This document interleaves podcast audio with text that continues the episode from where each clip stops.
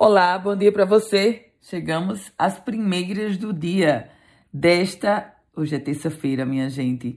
Hoje é dia 28 de junho de 2022, véspera de São Pedro.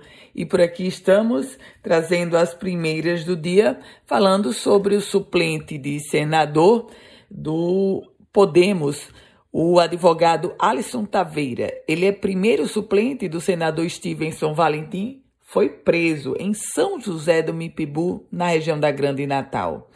A prisão foi efetuada pela Polícia Rodoviária Federal, que atendeu o mandado de prisão contra o advogado, um mandado em aberto pela quarta vara da família de Campina Grande, porque Alisson Taveira não estava pagando a pensão alimentícia.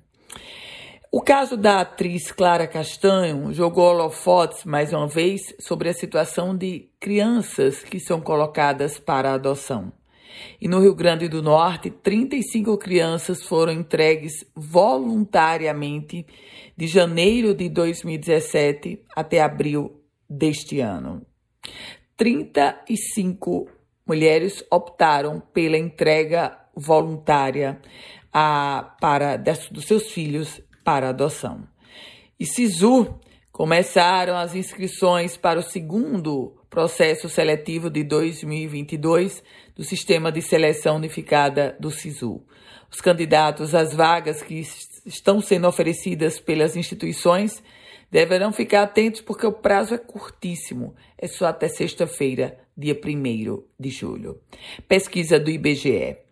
Os ocupados assalariados que exerceram atividades na educação do Rio Grande do Norte no ano de 2020 ganharam por mês, em média, R$ 4.163,18. O valor coloca o estado potiguar como o maior do Nordeste e o quarto maior do Brasil no quesito de salário médio mensal pago em atividades econômicas ligadas à educação. Esses dados foram revelados pelo IBGE. E a gente traz informações agora sobre a falta de medicamentos lá na Unicate, na Unidade Central de Agentes Terapêuticos. Está faltando medicamentos para pacientes psiquiátricos, inclusive alguns bem comuns estão em falta na Unicate. A Secretaria Estadual de Saúde afirmou que é responsabilidade do Ministério da Saúde e que a pasta teria sinalizado para uma fase final de contratação. Notícias. Notícias ainda sobre pesquisa do IBGE. Olha só, a administração pública, comércio e serviços somam 60% dos potiguares assalariados. As atividades relacionadas à administração pública, defesa e seguridade social registraram a maior ocupação de pessoal assalariado do Rio Grande do Norte. São 178.065 pessoas. Isso quer dizer 30,7% do pessoal assalariado nas unidades locais do Estado. Ainda assim, registra-se uma queda de 1,7% em relação ao ano de 2019.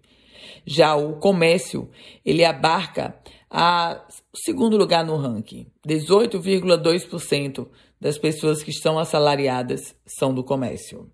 Com as primeiras notícias do dia, Ana Ruth Dantas. A você, boa terça-feira, produtiva terça-feira. Quer receber um boletim semelhante a esse? Basta enviar uma mensagem para o meu WhatsApp. 987 16 8787. Quer compartilhar esse boletim? Fique muito à vontade.